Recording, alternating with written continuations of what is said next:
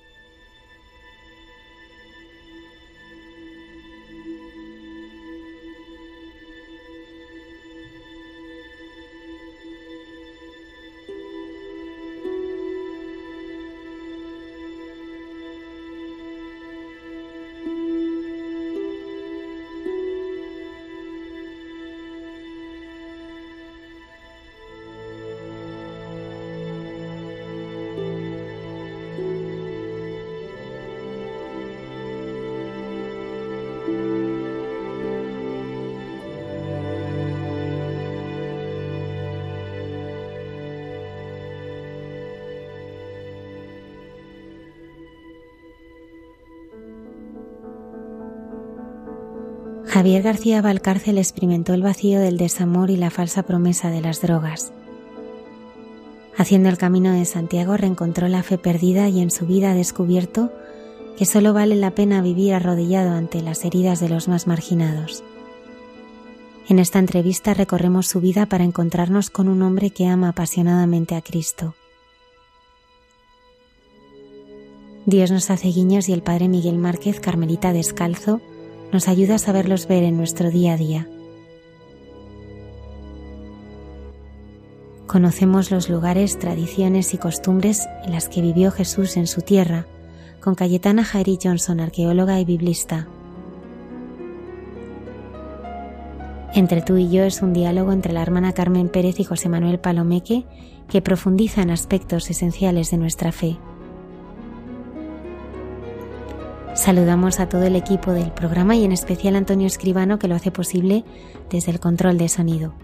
Muchas gracias por acompañarnos.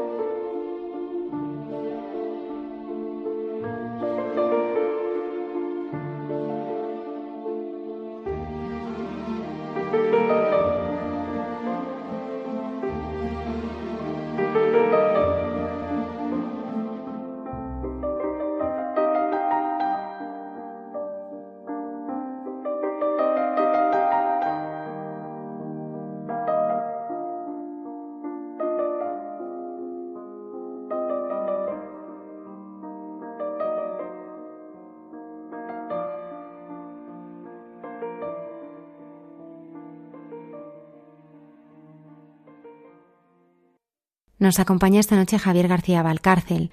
Tiene 50 años, está casado con Julia y es padre de cinco hijos. Pertenece a la Renovación Carismática Católica y ha realizado cinco veces el Camino de Santiago. Se ha dedicado a muchas profesiones, desde director de hotel hasta vendedor por las calles. Actualmente se encarga de una casa de ejercicios junto a su mujer, donde tiene a varias personas acogidas. Buenas noches, Javier. Buenas noches, Almudena La paz contigo, ¿qué tal? Javier, ¿de qué eres testigo? Pues mira, oh mira, mm, soy testigo, mm, yo quiero dar testimonio, ¿no? De, de lo que ha hecho Dios en, en mi vida. Todos nos damos cuenta, ¿no? De, lo que somos, ¿no? Y, sabemos lo que somos, pero cuando todo cambia ¿eh? y tú no has hecho nada, ¿eh? Mm, cuando tú te das cuenta cómo vivías antes, ¿no? De encontrarte con Jesucristo y de cómo vives ahora, vale, pues soy testigo de la misericordia de Dios, soy testigo de que Dios está vivo, soy testigo de que Dios existe, soy testigo de que soy hijo de Dios, ¿eh? que es la mayor dignidad nuestra, ¿eh? hijo de Dios. ¿eh? yo he estado muy perdido durante mucho tiempo, mm, cerca de 27 años siguiendo lo que yo pensaba que era la vida. No, no venimos con un, con un manual, ¿no? Sobre todo si nuestras familias no nos dan ese manual, ¿no? y así me lo indicaba también mi familia y los amigos, ¿no? Y mi propia forma de pensar, ¿no? La moda del mundo, todo tipo de directrices, ¿no? Que te dicen, tienes que tirar por aquí, ¿eh? ese es el mundo hablando, ¿eh? quieres ser feliz, tienes que tirar por aquí, tienes que hacer esto, tienes que forzarte aquí, ¿no? Y tú te vas dando cuenta, bueno, pues que sigues, ¿no? Una forma de pensar que al final, pues no te estás llenando, ¿eh? no mm, tienes una felicidad mm, que tienes que eh, construirla, ¿no? Artificial, ¿eh? y al final, pues claro, acabas pues un poco defraudado, ¿no? Pues esclavo de pasiones, ¿no? Poco a poco pues te llega la tristeza, te desorientas, ¿no? Y todo eso cambia cuando te encuentras con el amor de Dios. Y cambia y tú no has hecho nada. Eso viene de Dios, ¿no? del amor que te pone en su corazón, ¿no? De cómo rompe tus cadenas. Y de eso soy testigo y de eso quiero dar testimonio al modelo. Javier, hablemos de tu infancia. ¿Cómo era la relación con tus abuelos? Bueno, pues yo, mis abuelos, mirando hacia atrás, mis abuelos son pues las personas que ha puesto Dios en mi vida eh, como custodios y guardianes de la fe en mi tronco familiar. Eh, de todo el árbol genealógico, mi, mis abuelos, mi abuelo Horacio y mi abuela Nina custodiaban la fe y me la transmitieron. Me acuerdo de, pues todos nos acordaremos, pero yo me acuerdo a, pájaro visto y además tengo una imagen de mi abuelo, yo tumbado en la cama en la calle de Mendralejo, en un pueblo de Extremadura, en Azuchal, mi padre, mi, abuelo, perdón, mirándome eh, y rezando el Jesucito de mi vida.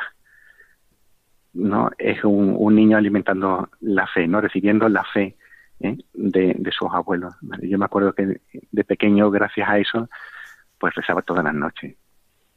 Cuando tenías ocho años todo comienza a torcerse y, y ¿qué viviste, Javier? ¿Qué supuso todo esto para ti?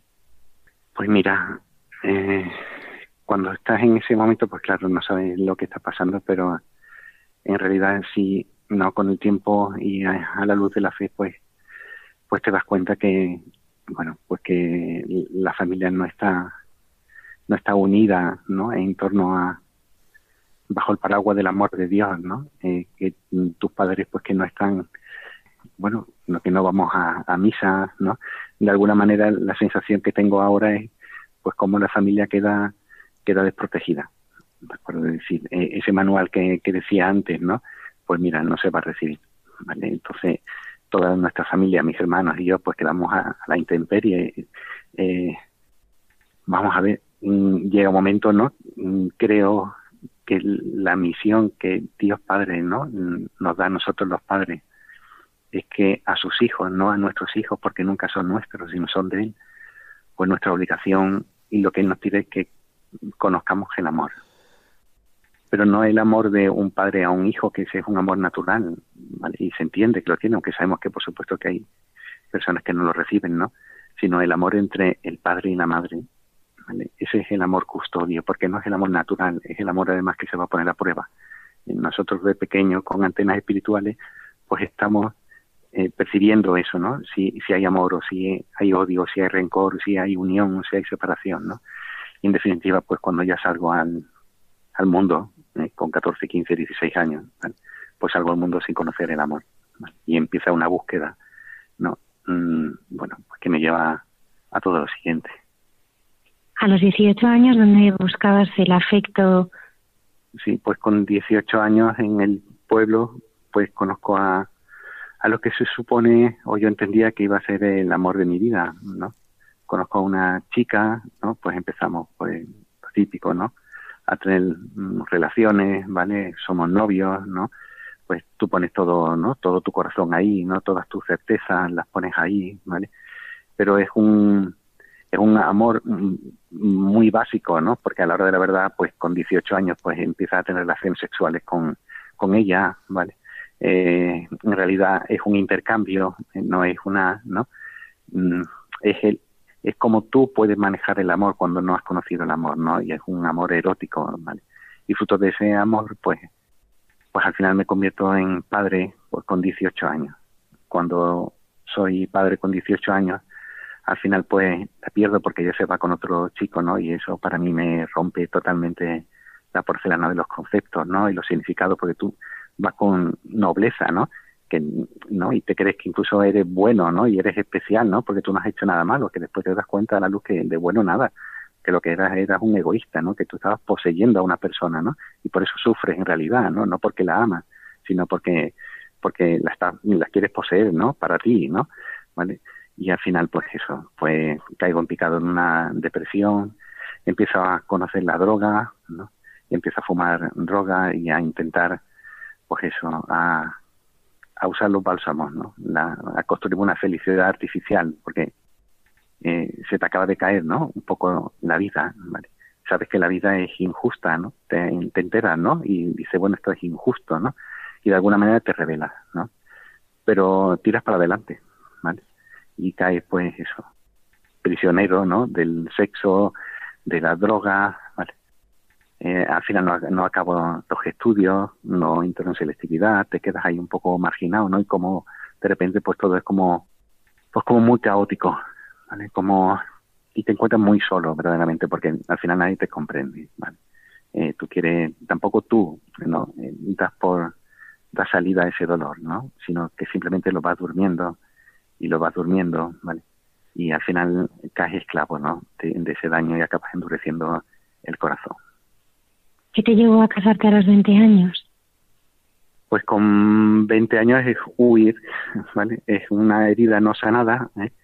que tienes que, que en verdad está ahí, ¿no? Y te está llamando siempre, ¿no? Es como estás deprimido, ¿no? Pero conoces a otra chica y se acaba quedando embarazada de nuevo y bueno, de nuevo no, acabo de, se queda embarazada y eh, pues nada, como por esto perdí a la otra, pues en teoría se nos propusieron el casarnos, ¿vale?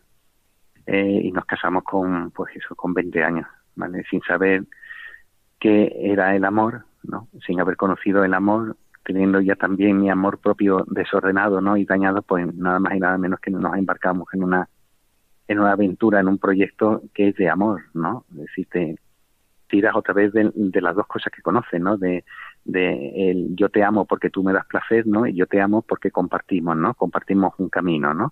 Pero los dos son, es un caminar con un intercambio, es esperar siempre algo a cambio, ¿no? Te das cuenta de que tú estás mm, dando para recibir, ¿no? Y que tienes que recibir para dar, ¿no?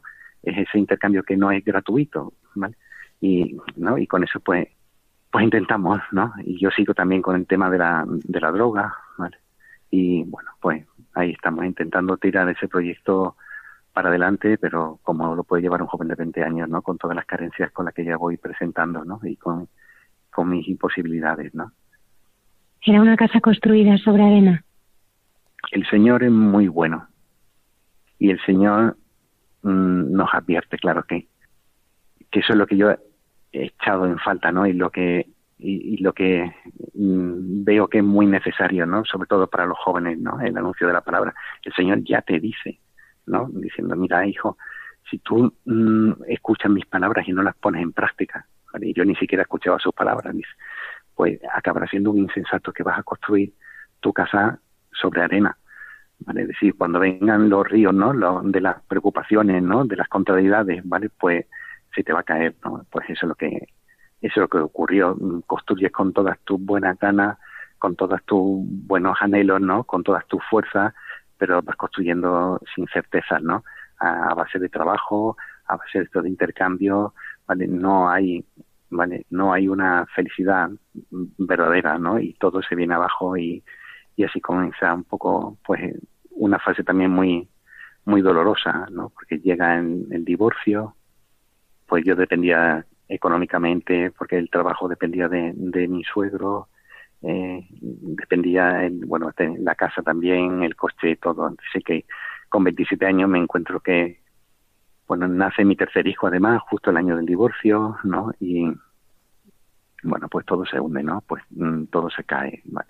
En realidad lo que estoy haciendo es reproducir ¿no? el error de mis padres, ¿no? Conmigo, yo mismo, mis propios hijos, no iban a conocer el amor, ¿no? Y eso también te genera, pues, una angustia, ¿no? Y un sentimiento de derrota y un sentimiento de culpa. Pues nada, me refugio en el trabajo, en lo que hago.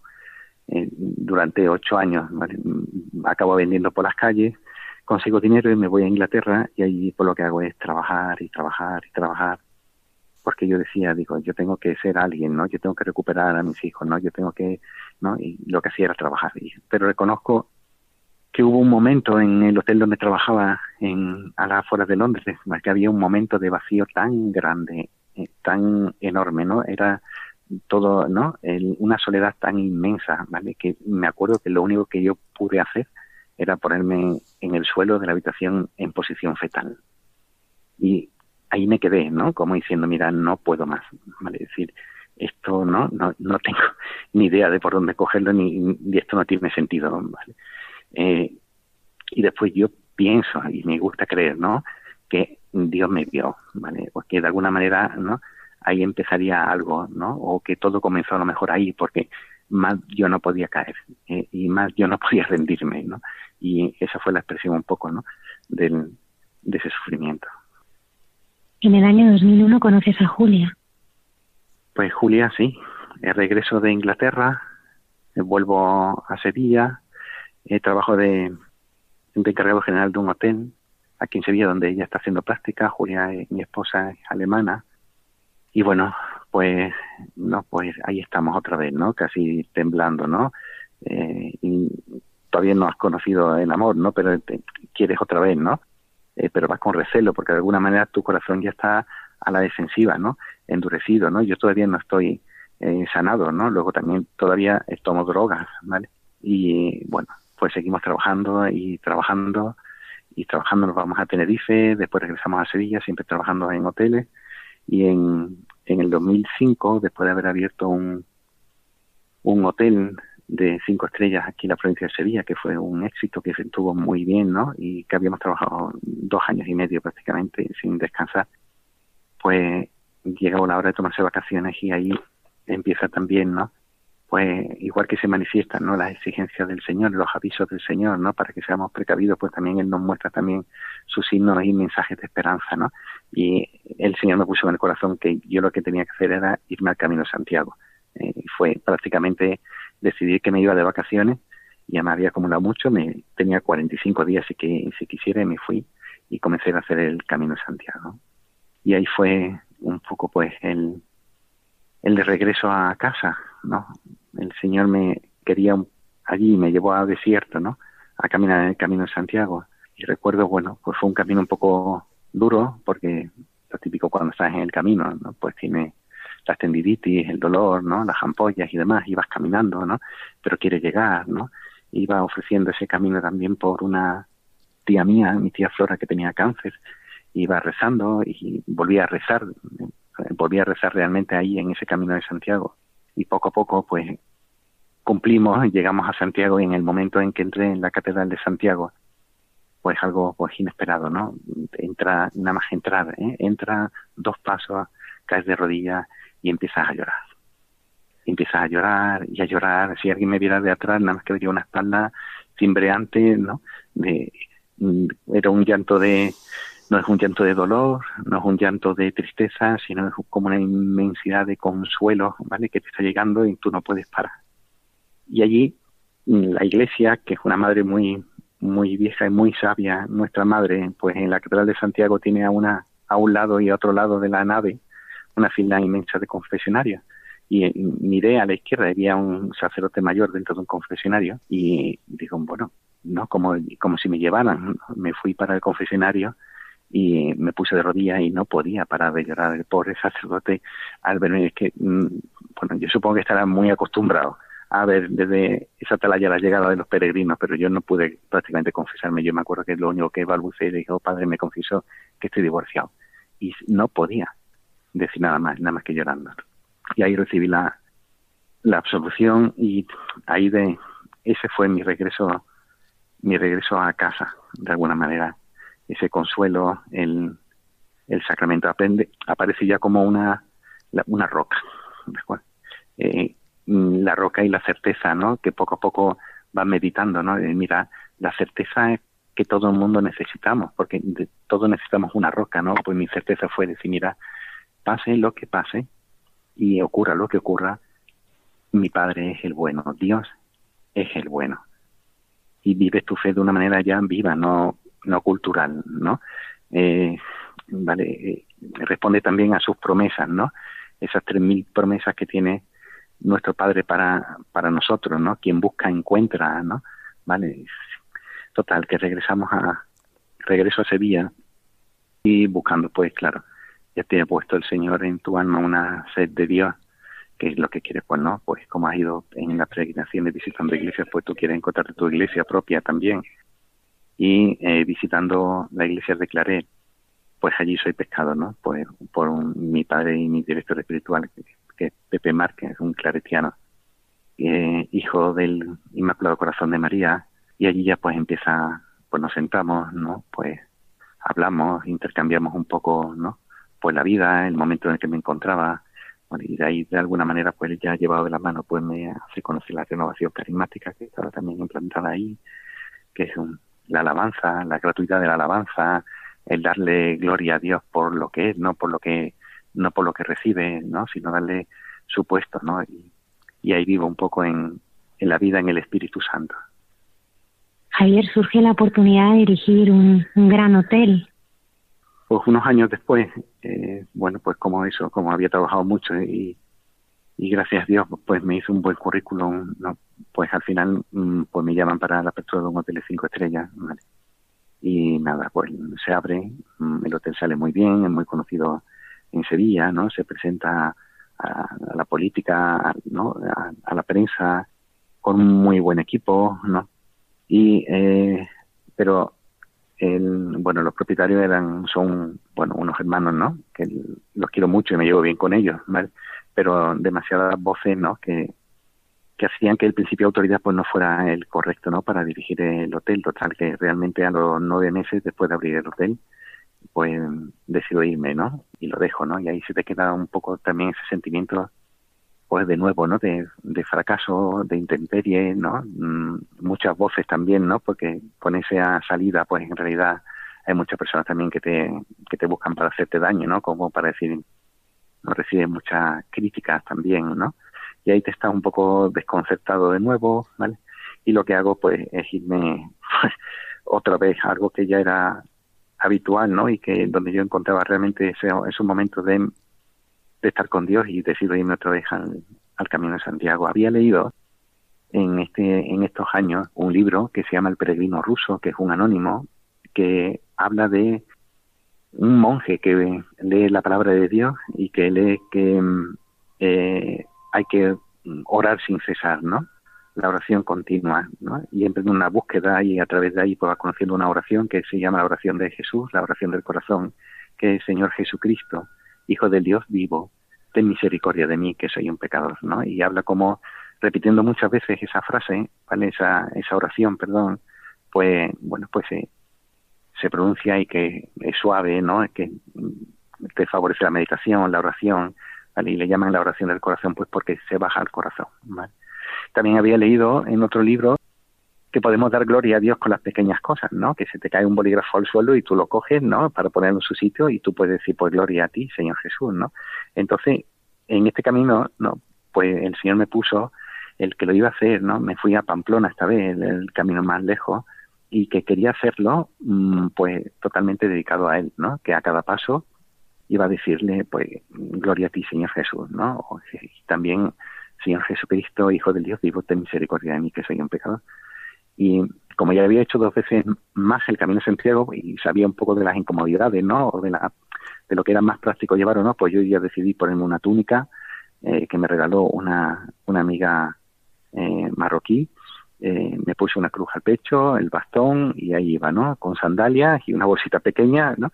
Y a los ojos del mundo, pues, pues un pirado, realmente, ¿no? Pero yo quería hacer el Camino de Santiago, pues como lo hizo San Francisco, ¿no? Como lo hizo también tantísima gente, ¿no? Antes de muchos siglos atrás, ¿no? Un verdadero Camino de Santiago, ¿no? El, el peregrino, ¿no? Caminar como un peregrino verdaderamente, ¿no? Y así a cada paso, desde, desde Pamplona, iba diciendo, gloria a ti, Señor Jesús Gloria a ti, Señor Jesús. Gloria a ti, Señor Jesús. Así, un día tras otro, caminando en ayuno, por gracia de Dios, lo que entraba en el cuerpo, pues era, lo primero que entraba en el cuerpo del día era el Señor, en la Eucaristía, eh, pues caminaba desde por la mañana hasta por la noche, prácticamente pues sin parar, ¿no? Entras en una, en, ¿no? en, como en otro mundo, ¿no? Tú estás con tu gloria a ti, Señor Jesús, gloria a ti, Señor Jesús, gloria a ti, Señor Jesús. Y cuando llevo eh, 11 días más o menos caminando, ¿no? En la etapa más alta del camino. Pues, mm, bueno, pues sigo caminando, mm, no como y digo, bueno, Señor, pues tú eres mi padre, tú me vas a cuidar y venga, mm, vamos allá, ¿no? Y subiendo la, la, cuesta, ¿no? Y yo, gloria a ti, Señor Jesús, ¿vale? Y recibí el, un soplo, ¿vale? Es decir, es como si tú vas andando y vas caminando, ¿vale? Vas tu gloria a ti, Señor Jesús, a cada paso sencillo y de repente eres llevado, ¿vale? Eh, llevado pues cerca de 70 metros, como si tú de repente tú vas andando corriendo, pero de repente empiezas a, correr, ¿no? Como si alguien te empujara de la espalda para adelante, ¿no? Pues cerca de eso, 70 metros. Y me asusté, ¿no? Me recuerdo que ahí lo primero que pensé es, ¿no? Te sientes como mm, único, ¿no? único en el mundo. Es como algo muy difícil de explicar, ¿no? Como si fueras la única persona en todo el mundo, ¿no? Eh, mm, me asusté, decía, porque, ¿no? Porque, claro, le estás siendo llevado, ¿no? Y tú estás diciendo, ¿qué está pasando aquí, no? Me acuerdo que dije, deja algo para los demás, Una tontería así, ¿no? Y a partir de ahí, pues, mm, bueno, pues empiezan a, ocurrir pues cosas preciosas, cosas de su reino, ¿no? cosas que en realidad me no, lo que dice nuestra madre iglesia de que somos profetas no también no pues ahí cojo y de repente te das cuenta que están ocurriendo cosas contigo y con la gente que te rodea porque son pues son muy especiales me, estoy confesando en Logroño y el sacerdote que me está confesando mm, yo me acuerdo que le dije algo del mundo ¿vale? y él salió del confesionario con las manos en la cabeza diciendo pero qué me estás diciendo pero qué me estás diciendo eso es gracia, eso es gracia, ¿no? Y por como asustado y sin yo saber ni siquiera realmente qué es lo que podía haberle tocado, ¿no? ¿Vale? O voy caminando, llego a un albergue y se me viene un italiano abrazándome, ¿vale? Diciendo, eh, mira, tú no me conoces, ¿no? Empieza a llorar, dice, tú no me conoces, ¿vale? Pero te cruzaste conmigo eh, hace dos días, dice, y me miraste, llorando, dice, y me miraste, ¿no? La presencia de no pues del espíritu, ¿no? O, un sacerdote en Burgos que cuando llego al, al, al, albergue, pues te coge enseguida y nada más verte, ¿no? Sin siquiera darte un paso de agua. Pues te dice, tú te vienes conmigo. Digo, ¿a dónde? Dice, mira, te vienes conmigo ahora mismo a un convento de clausura, ¿vale? Que tengo que dar una charla y te vas a dar tu testimonio. Bueno, pues venga, pues vamos para allá, ¿no? Y de repente te encuentras en un convento de clausura eh, donde nadie entra con santas monjas detrás de la reja escuchando, ¿no? Pues tu testimonio, ¿no? O entras, ¿no? Eh, en, un, en otro albergue, ¿no? Y te dice el, el, el posadero, ¿no? Nada más entrar, ¿no? dice, ¿quién te envía? ¿Vale? ¿Quién te envía, no? ¿Vale? Y tú vas viendo cómo el Señor va tocando, ¿no? Y va haciendo cosas en la gente, ¿no? Y muchas otras cosas, ¿vale? Que pasaron en, en ese camino. Y al final, pues, volvemos otra vez a, Sevilla.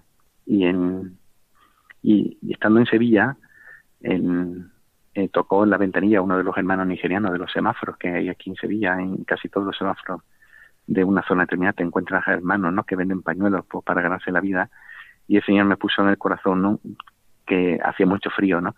y que a lo mejor podíamos llevarle eh, algo caliente ¿no? a ellos mientras vendían y se lo pregunté al, al padre Pepe el padre Pepe me dio permiso eh, compramos unas cantimploras y me puse en casa a, preparar chocolate caliente, eh, té, una bolsa de magdalena que compramos y cogí una bicicleta y me ponía a repartir por las mañanas a, bueno, a cerca de 30, ¿no? Que hay por una zona aquí de Sevilla, por la Palmera, por los Remedios, por los Bermejales, pues a cada uno les llegaba en inglés, porque yo no hablaba en español, pues le digo, mira hermano, si te apetece tomar algo, ay, pues claro, no sé qué, no sé cuánto, y va repartiendo, y cuando me daban las gracias, pues yo decía, mira, no me dé las gracias a mí, dale las gracias a Dios, ¿vale?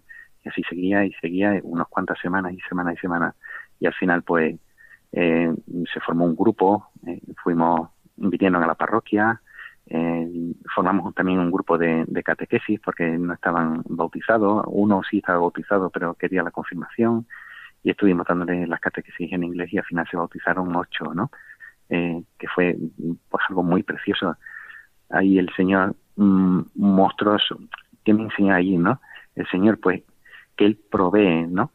Porque cuando empiezas con eso, empiezas tú, ¿no? Con 20 euros, unas cantintoras, una magdalena, pero de repente te ves dos o tres días después que está toda tu cocina llena de cajas de leche, cajas de magdalena, eh, con cacao, colacao, té, todo lo que estaba proveyendo la, la parroquia, ¿no? Porque se corrió la voz en la parroquia, ¿no?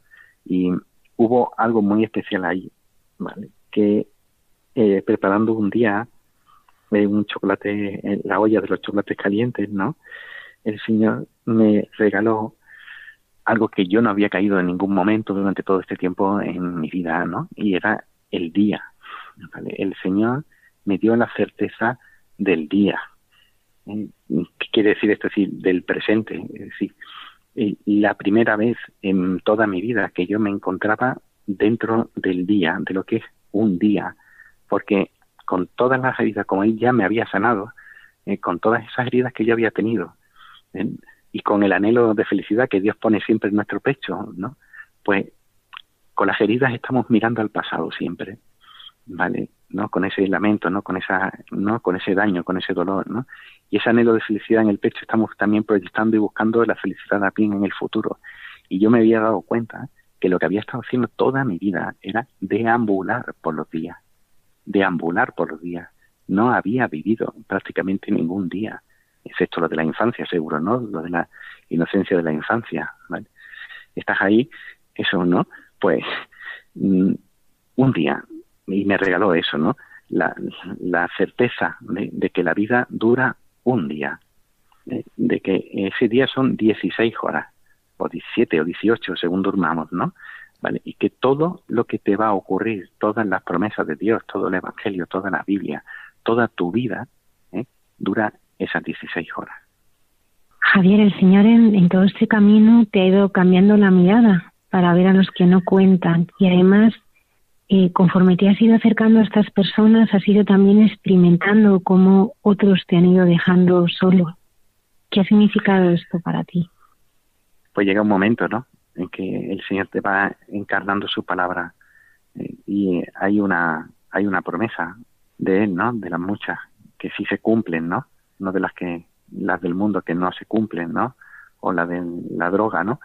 Eh, mira, hijo, y además es muy claro, porque el Señor nos lo dice clarísimamente, dice, mira, hijo, tú no te preocupes eh, ni de qué vas a comer, ni de qué vas a beber, eh, ni qué vas a vestir. Mira, esto va de lo siguiente, tú busca el reino de Dios y su justicia, que a cada día le basta su contrariedad, ¿no?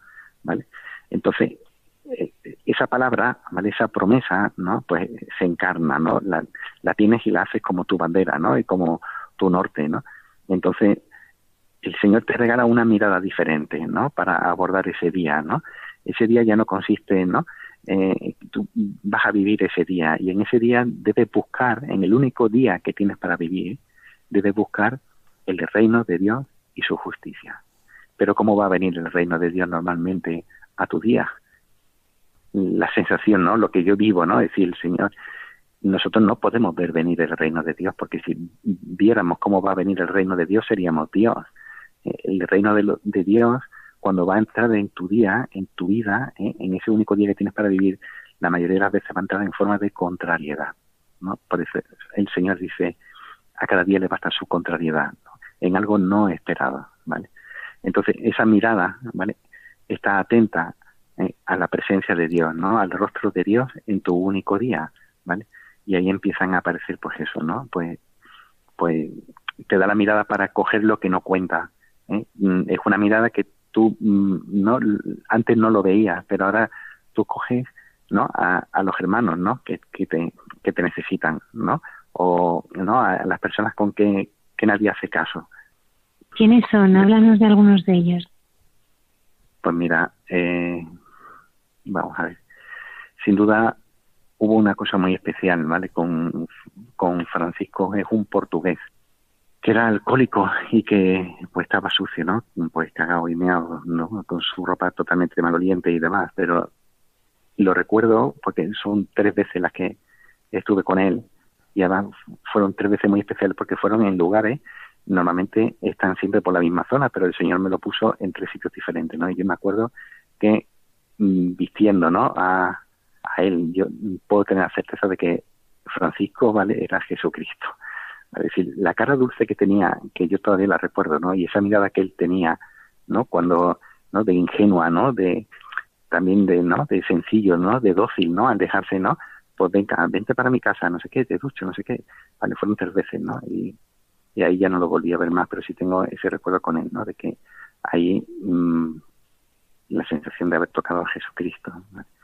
Después, pues eh, nos dieron una estrella Michelin en el hotel y cuando estaba, eh, yo iba a trabajar al, al, hotel por un sitio con la moto y de repente hubo unas obras y me tuve que desviar con la moto por otro sitio y ahí me puso el señor a, a José. José era un un hijo de prostituta, ¿no? Alcohólico, que le llamaban en la zona Don Simón, igual, ¿no? Un desecho humano.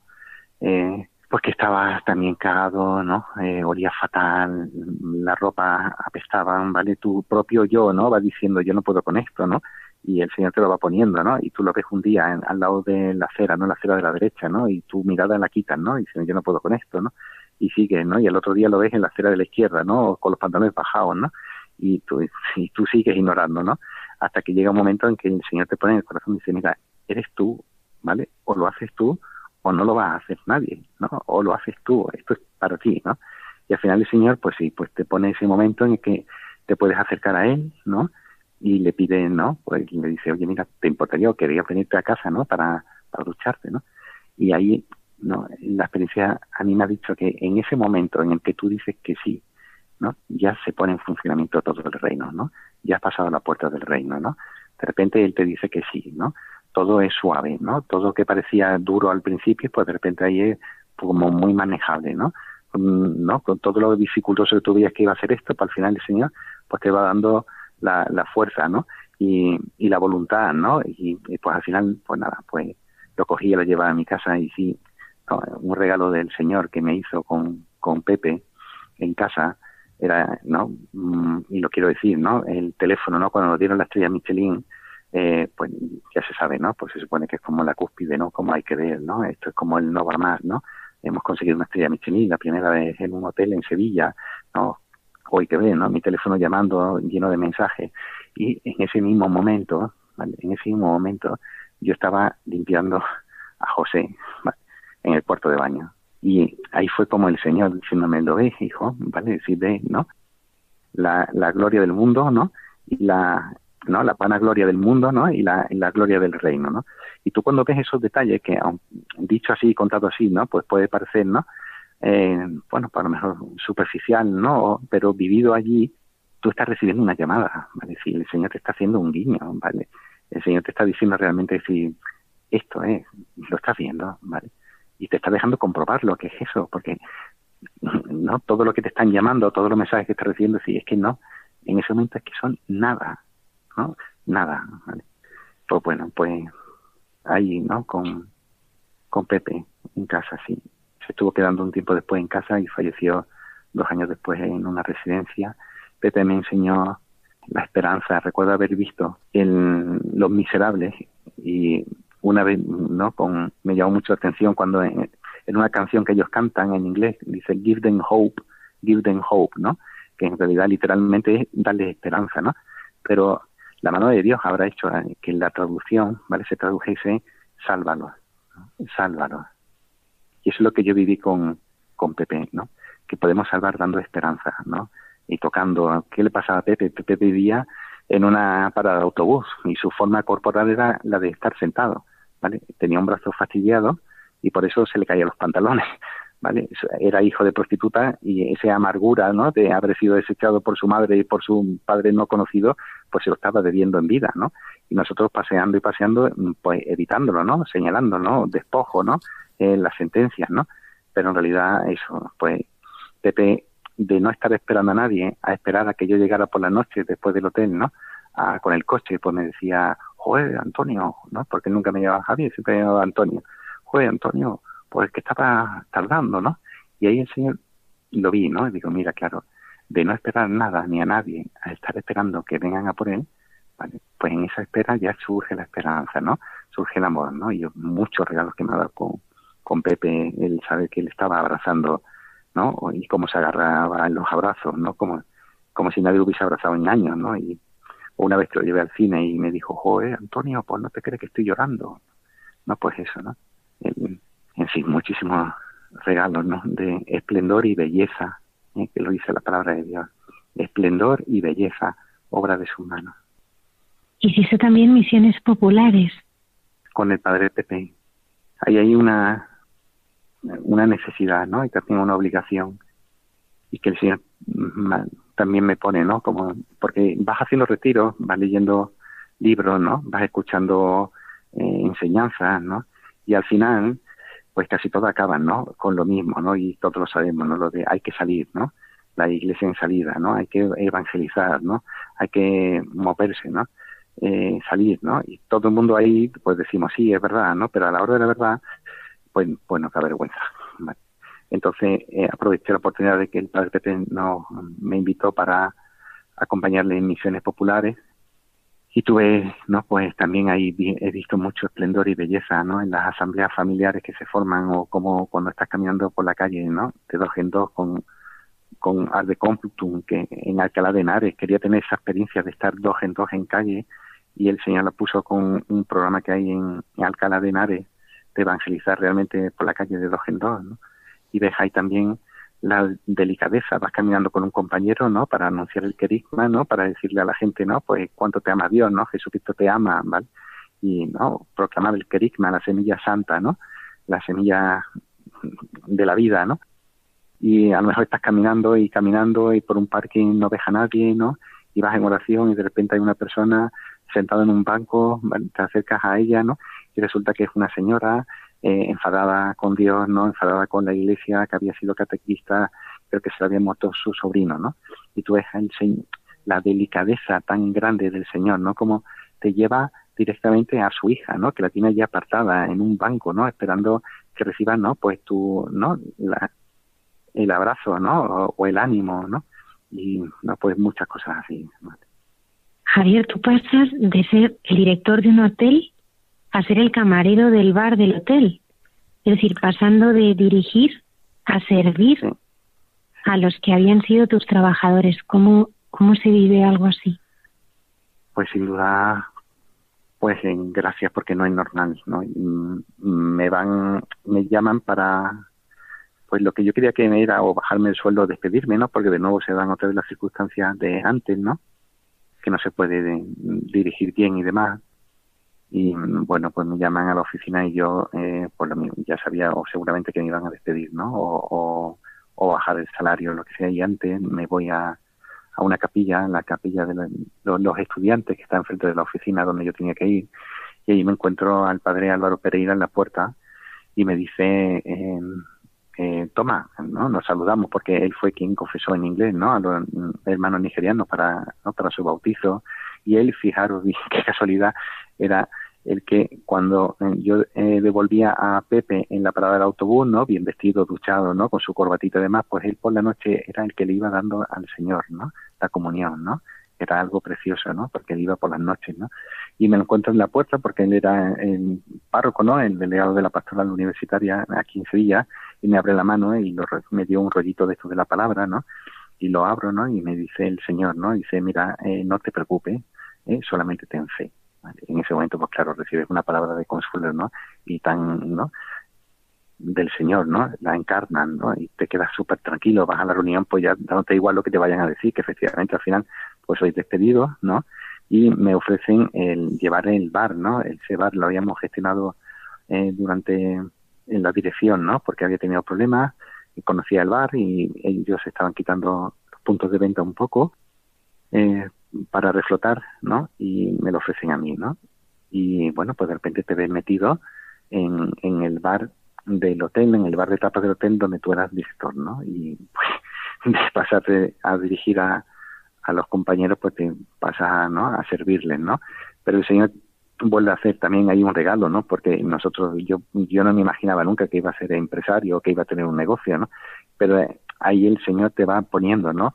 En el corazón y te, ¿qué ocurrió ahí? Pues la total certeza mm, puesta, ¿no? De que nosotros somos administradores de los bienes que Dios nos da, que nosotros no estábamos ahí para poseer el bar, ¿eh? ni para enriquecernos con el bar, ¿no? Sino que era pues gestionarlo, ¿no? Pues para, pues para el reino, ¿no?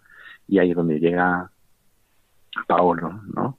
Hay un día aparece por la puerta pues otro otro hermano, un desecho, ¿vale? También cagado, meado, oliendo, mal oliendo, con unos pelos raftas de estos pegados, con barba, ¿no? De dos cuartas, sucio, ¿no? Y aparece en la puerta. Y el Señor, ahí, porque tú tienes la sensación de que cuando vas avanzando, ¿no? Parece que las cosas o la misión se van acabando, ¿no? Y cuando ves realmente que vuelve a aparecer una persona por la puerta, así tú lo que te sale de dentro eh, es gracias, Dios mío, ¿vale? Sí, gracias, Jesús, ¿no? Tiene la certeza de que Paolo está puesto ahí y ha sido llevado ahí por Jesús, ¿no? Como para decirte, cuida de este también, ¿vale? Y ahí el Señor, mm, mm, pues te regala pues otra palabra, ¿no? Lo de la misericordia se ríe del juicio, que viene en, Santiago. La misericordia se ríe del juicio. Ahí tienes a un hermano deshecho en la puerta, ¿no? Detrás la giralda, está la puerta de tu bar, ¿vale? Hay un juicio, ¿no? Que es normal, que es razonable. Este hombre que hace aquí, ¿eh? lo normal sería fuera de aquí, que me vas a fastidiar el negocio, pero el Señor eh, te da eh, la capacidad, ¿no? Para acoger, ¿no? Lo que hablábamos antes, a Modena de la mirada, ¿vale? El, tú no estás viendo lo que los demás ven, ¿no? Tú estás viendo un, una llamada, una, un hermano, ¿no? Estás viendo, ¿no? Estás compartiendo esa miseria, quieres hacer tuya esa miseria, lo ves como un regalo, ¿vale?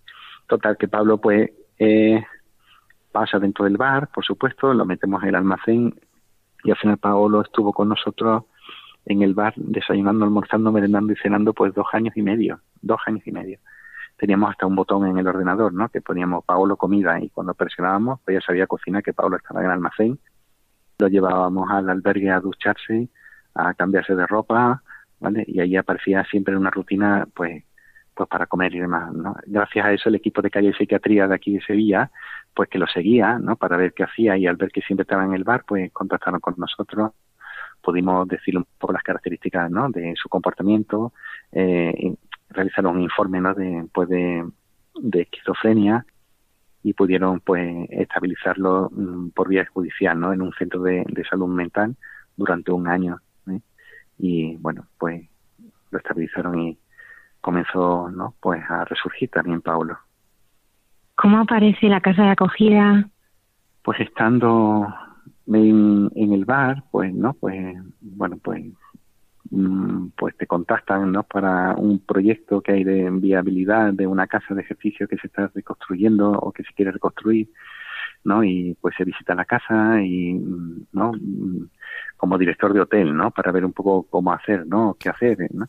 Y para que le den el crédito, pues me piden un plan de viabilidad económica de gestión del proyecto, ¿no? Y al final, pues por, mm, bueno, nos ponemos en, en oración, ¿no? el día que fue don Juan José el obispo iba a colocar la primera piedra, yo me acuerdo estar en mi casa diciéndole ¿no? al, al Señor, ¿no? Diciendo, ¿qué quieres de, de nosotros? ¿Tú quieres verdaderamente, ¿no? Que, que nos vayamos para allá, ¿eh? o que subamos para arriba, esto es nuestro o es mío, ¿no? Es decir, ¿no? ¿Tú qué quieres, no? ¿Quieres que, que subamos, no? Y ahí lo dejé, ¿no? Después de, de, ¿no? La casa estaba fatal, ¿no? Todo derruido, ¿no? Y bueno, pues al final me voy a la cama y el Señor a las 4 de la mañana estas veces que te ocurre, ¿no? Que te despiertas en mitad de la noche, ¿no? Y no tienes necesidad de ir al cuarto de baño ni nada, ¿no? Mm, te despiertas y parece que has descansado muchísimo, ¿no? Pues es como que el Señor te va a responder, ¿no? Entonces te levantas, te vas para el salón, ¿no? Y le dices, pues aquí estoy, Señor, ah, ¿no? Habla que tu siervo te escucha, ¿vale? Y abriendo la palabra, ¿no? Pues el Señor me contesta en Jeremías 33, ¿no? Que tú te da un vuelco el corazón, ¿no? Porque estás hablando de una casa, ¿no? Que va a ser reconstruida, ¿no? Y empieza en Jeremías 33, me acuerdo perfectamente que decía, esto dice el Señor, en este lugar del que decís que es una ruina, sin hombres ni ganados, volverá a escucharse la voz de la alegría y de la fiesta. Total, que, porque el Señor confirma la, la palabra y al final decidimos venirnos para acá, pues no con, con pocos impedimentos, ¿no? Porque claro, el mover a uno, pues también a Julia, ¿no? Que veía reticencia, ¿no? El dejar un piso, ¿no? El venir para acá, ¿no? También llevando al bar, ¿no? Como que eran dos cosas al mismo tiempo, pero al final pues decimos que sí, y dos años después de remodelarse la casa, pues pues venimos a vivir aquí, ¿no? A la casa que es donde vivimos actualmente.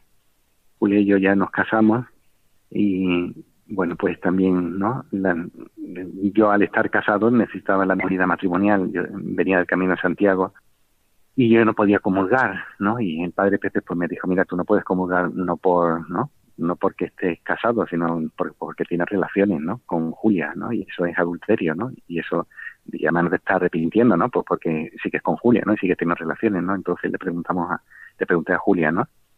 no mm, digo Julia mira ha dicho esto el padre Pepe a ti te importaría si nosotros viviéramos en castidad hasta que nos dieran la nulidad no y me dijo pues sí entonces fuimos con el Padre Pepe y renovamos nuestro voto o intención ¿no? de vivir en castidad todos los años delante del sagrario y la verdad es que ahí también no lo que hablábamos antes de mi, del amor no este amor muy no muy básico no muy muy de interés no del eros no el te amo porque me das placer no o te amo porque compartimos un proyecto no de acuerdo pero siempre mediante interés no pues el Señor nos regaló no esa vida ese amor, ¿no? Gratuito, ¿no? El saber que no hay ninguna dependencia, ¿no?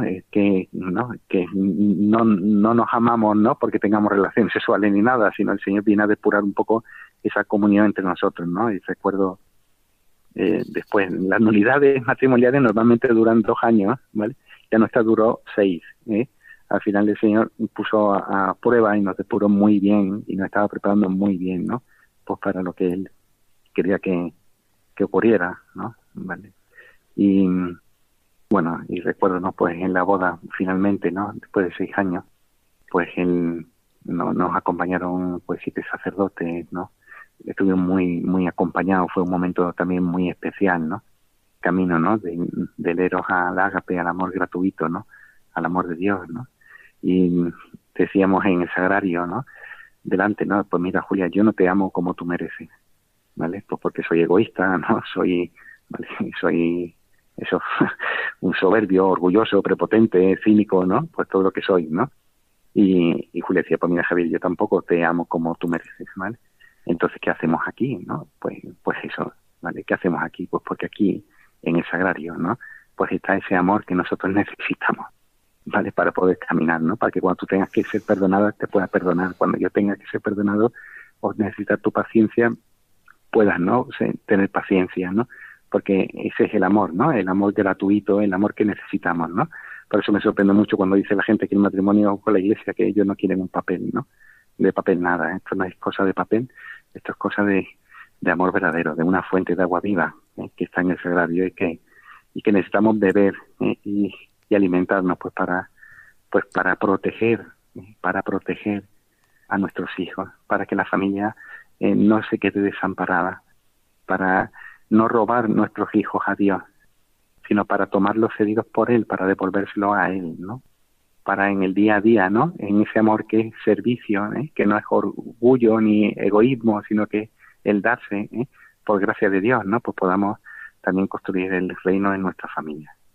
Javier y Sofía María. Pues hay más dos, ¿vale? Pues mira, eh, en el colmo, ¿no? De la bondad del Señor, ¿no? En el colmo de ya de su delicadeza, ¿no? Si te da tanto, ¿no? Y te concede tanto, ¿vale? Que al final, ¿no? Pues después de nacer Julia Benedicta, eh, tres años después, pues Julia se queda embarazada y el Señor pues tiene la enorme, enorme bondad y delicadeza de darnos algo muy especial, ¿no? Y mm, que es una niña con síndrome de Down, ¿vale? Es como, para nosotros lo vivimos como, como un premio, pero no hubo ni siquiera ni una sola duda en el momento que yo hasta me ilusioné, ¿no? Le digo, qué bien, le digo, qué bueno eres, ¿no? Es decir, darnos, tener ese detalle, ¿no? Esa, ¿no? decir, mira Javier, ahora te voy a dar algo muy especial, ¿vale? Decir, mira, toma, me voy a sacar de aquí, ¿no? A los míos, ¿no? A los, a los perfectos, ¿no? A los que no siguen la lógica del mundo, ¿no? A los que tienen altas capacidades, ¿no? A los inocentes, ¿no? A los que están siendo asesinados. ¿eh? En Europa más del 90% de síndrome de Down están siendo asesinados, un auténtico genocidio, ¿no? Y eso ya tiene esa delicadeza de, encomendarnos a nosotros, pues no te puedes imaginar que Sofía María. Sofía María eh, tiene un año y pico, pero es que nada más que ríe, eh, simpática, agradable, acogedora, vale. Una verdadera, un detallazo por parte del Señor. Javier, ¿cómo es la vida en la casa de acogida? Porque eh, vivís con cinco hermanos acogidos. ¿Cómo es tu vida allí? Bueno, pues vamos a ver. Aquí en el Señor te pone, ¿no? Cuando mm, va llegando gente a la, a la casa, ¿no? Pues, pues lo mismo, ¿no? Pues el Señor te va proveyendo de lo que necesitas, ¿no? Para, pues para acoger, ¿no?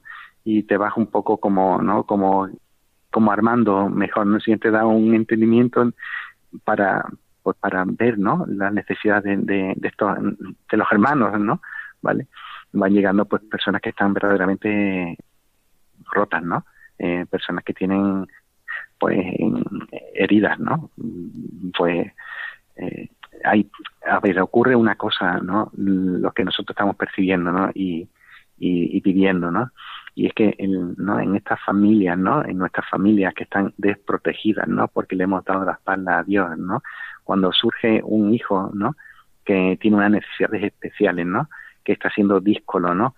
Eh, rebelde, que está cayendo en la droga, ¿vale? Pues los padres normalmente tiran de lo que nosotros decimos los tienes que, ¿no? Es porque tú tienes que, porque tú tienes que, y tienes que, y tienes que, ¿no? Y, tienes que, ¿no? Como si eso, claro, en ese anhelo, ¿no? Que tienen los padres de que el, problema se solucione, ¿no?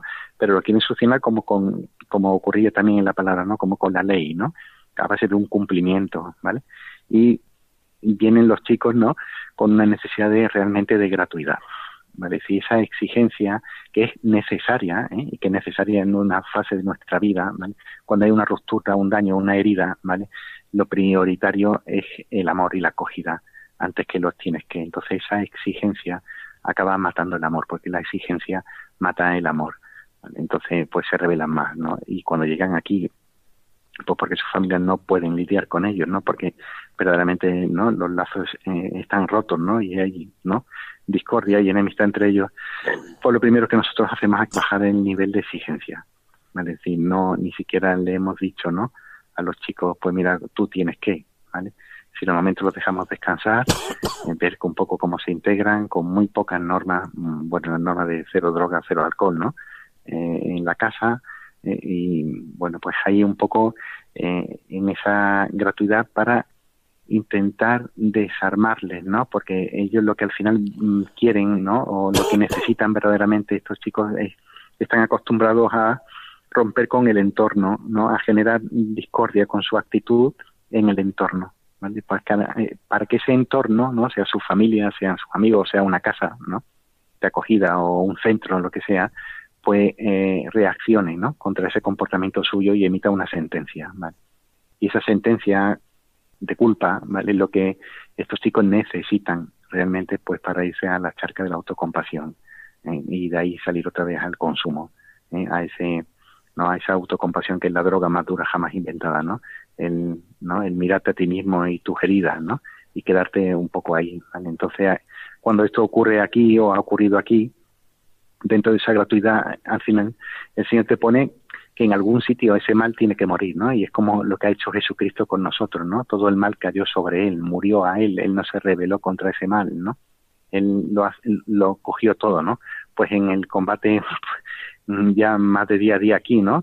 Eh, contra el mal, ¿no? Pues también es parecido, ¿vale? Es decir, cuando esas personas, ¿no? Estos chicos, ¿no? Estos hermanos, pues, se rebelan contra el entorno, ¿no? Porque tienen ese corazón herido, ¿no? Esas heridas de vida tan grandes, ¿vale? Pues se trata de que ese amor sea acogido, ese perdón, ese latigazo, ¿no? Esa, ese latigazo lo acojas tú, ¿no? Y el Señor te da esa gracia eh, necesaria, eh, ¿vale? Por supuesto, otras veces, pues, se hace verdaderamente insoportable, ¿no? Y no puedes con ella, ¿no? Pero si te das cuenta que el Señor te da esa gracia, ¿no? Para coger ese latigazo, ¿no? Eso, para no devolverle la sentencia, ¿no? Para, para que ese mal muera en ti, ¿no? Y tú puedas ofrecérselo al Señor en la Eucaristía, ¿no? O aquí en el Sagrario. y que e, ese chico, cuando ve que el entorno, ¿no? Que tú no estás acusándole, ¿no? Con todo lo que ha hecho, ¿vale? Es cuando su corazón gira, ¿no? Y él hay un, ¿no? Se pone a pensar un poco más, ¿no? En el amor, ¿no?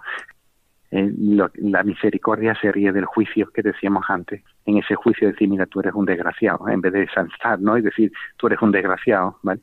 Pues que la misericordia, ¿no? Pensa un poco este juicio, ¿no? Poner el amor, ¿no? Hacer tuya esa miseria y compadecerte y acompañarle, ¿no? Y después, pues, el Señor que es muy bueno, pues en este día a día, ¿no? Pues al final, muy tarde muchas veces, una y media, dos de la mañana, tres de la mañana, pues vienen estos chicos y dicen, mira, puedo hablar contigo, ¿no? Y ahí, ¿no? Ahí en ese momento, ¿no? Es cuando pues ellos se abren, ¿no? Eh, porque no se han cerrado, ¿no? Porque te van ya abriéndose sus corazones compartiendo cosas. Hemos visto mucho la mano del Señor en ellos. Aquí en esta casa pues somos muy felices, estamos muy contentos de estar aquí en esta casa, pero también pues tenemos esa obligación, ¿no? De, de querer hacer un poco no lo que nos agrada, sino lo que le agrada a Él, ¿no? Y estamos ahí pendientes de, pues se confirma, ¿no? Que es lo que quiere, ¿no? Si nos quiere llevar a otro sitio, porque si verdaderamente tuviéramos 100 habitaciones, Almudena 100 personas tendríamos, porque las familias se están desangrando. aquí vienen a vernos muchos matrimonios y siempre con el mismo denominador común, siempre la carencia de amor, ¿no? De acogida, ¿no? De esos tienes que, de exigencia que no se pueden cumplir, porque esos corazones rotos no pueden cumplir con esas exigencias. Hay que bajarle un poco el nivel, pero su propio comportamiento no permite bajárselo, ¿no? Si tuviéramos, pues eso, una casa, un campo, ¿no? Donde poder también educar la voluntad, ¿no? Que es muy importante y que aquí, pues el siguiente paso, ¿no? En esta acogida hubiese sido ese, ¿no? El, el educar su voluntad, ¿no? Organizándoles el día, pues pudiéramos hacerlo. Javier, ¿el Señor es fiel? Pues el Señor es bueno, ¿eh? su misericordia es eterna y su fidelidad por todas las edades, dice la palabra de Dios. El Señor es fiel, ¿eh? porque entras en gracia, ¿no? Todas estas cosas que he contado, ¿no? Que quedan como, ¿no? Muy, muy bonitas, ¿no? Pero claro, todo el amor de Dios cae sobre tu propia miseria, ¿no? Lo que tú eres, ¿no? Tu humanidad, ¿no? Y nuestra humanidad, pues, ¿qué somos, no? Pues eso, siempre este combate, ¿no? Entre el, entre el yo, ¿no? El, el que, que se quiere imponer, ¿no? ¿Vale? Es decir, el Señor te muestra la fidelidad y, ¿no? Como dice el Salmo 138, dice, si escalo el cielo, allí estás tú. Bajo al abismo, allí te encuentras, ¿no? Pues claro, tú te, en estos momentos de gracia tan grande que tú has notado que el Señor te ha dado, ¿no? Tanto esplendor y esta belleza, pues también entra tu humanidad, tu propio pecado, ¿no? ¿Eh? Tu propia ¿no? raíz, ¿no? Y vas viendo cómo vas perdiendo gracia, ¿no? Cómo te vas enfriando, ¿no? ¿Vale? Es como si te agarraras a las paredes de un, ¿no? De un pozo, ¿no? Y no quisieras caer, pero al final cae. ¿Y para qué lo permite el Señor? Pues para volver a recogerte otra vez, ¿no? Para que verdaderamente ahí te demuestre la fidelidad, ¿no? Tu fidelidad para que verdaderamente desde dentro de ti, ¿no? Tú ya puedas decir, tú eres fiel, ¿eh? pero porque has experimentado, ¿no? Su misericordia. ¿Qué lugar ocupa la oración en tu vida? Pues sin oración no hay nada, ¿vale? oración es continua en este día, ¿no? Porque es lo que el Señor, pues, me muestra, ¿no? Desde que sale el sol hasta su ocaso, alabado sea el nombre del Señor, ¿no? Te vas en entrenando con su gracia, ¿no? También de la mano de la Madre, ¿no? Y de la Iglesia, que ve como ese único día, ¿no? Que, tenemos para vivir, ¿no? Es tan sabia, ¿no? Que saben lo voluble que somos y cómo tendemos a irnos siempre, ¿no? al mundo, ¿no? Como el mundo nos, nos lleva y la carne nos lleva, que tiene dividido el día en oraciones, ¿no? Para que, ¿no? Para esos momentos de roca, ¿no? Para ese momento de regreso, ¿no? Al, día, ¿no? Al estar eh, velando, ¿no? Al estar pendiente, ¿no? De, ¿no? De tu voz, tu rostro buscaré, Señor, ¿no? De estar pendiente de esa contrariedad para que cuando ocurra, ¿no? Pues tú puedas ver, ¿no? En, ¿no? La puerta del reino, ¿no? Para responder, ¿no? Pues sin oración eso no se puede. Es decir, amanece el día El día se abre, es tu único día, es la vida, toda tu vida dura un día, solo un día, y ese día pues tú quieres vivirlo con el Señor, ¿no? Pues entonces te levantas, nos dice hoy mismo la palabra de hoy preciosa, ¿no? Que decía, ¿no? Quien madruga por la sabiduría, ¿no? No se cansa, se la encuentra sentada a su puerta. Pues ahí está, ¿no? Si buscas no la sabiduría para estar con el Señor, ¿no? Pues amanece, antes de que amanezca, pues empiezas con Él, ¿no? Le entregas el día, ¿no? Y lo buscas en, en las cosas sencillas. La, la oración para mí es eso. Pues ayer con Julia Benedicta, ¿no? Que estábamos en el patio de la casa y mirábamos al cielo las estrellas, ¿no? Y decíamos, papá, papá, ¿no? Que no estás viendo, o sea, vemos que no estás viendo, ¿no? Con Julita saludando el cielo, ¿no? Pues eso, ¿no? Él está, pues, pendiente, ¿no? Todo el tiempo. Pero sin oración, pues, no hay luz tampoco. Sin oración no, no, no ves. Sin oración mm, deambulas por el día. Javier García Valcárcel, muchísimas gracias. Gracias al Señor bendito.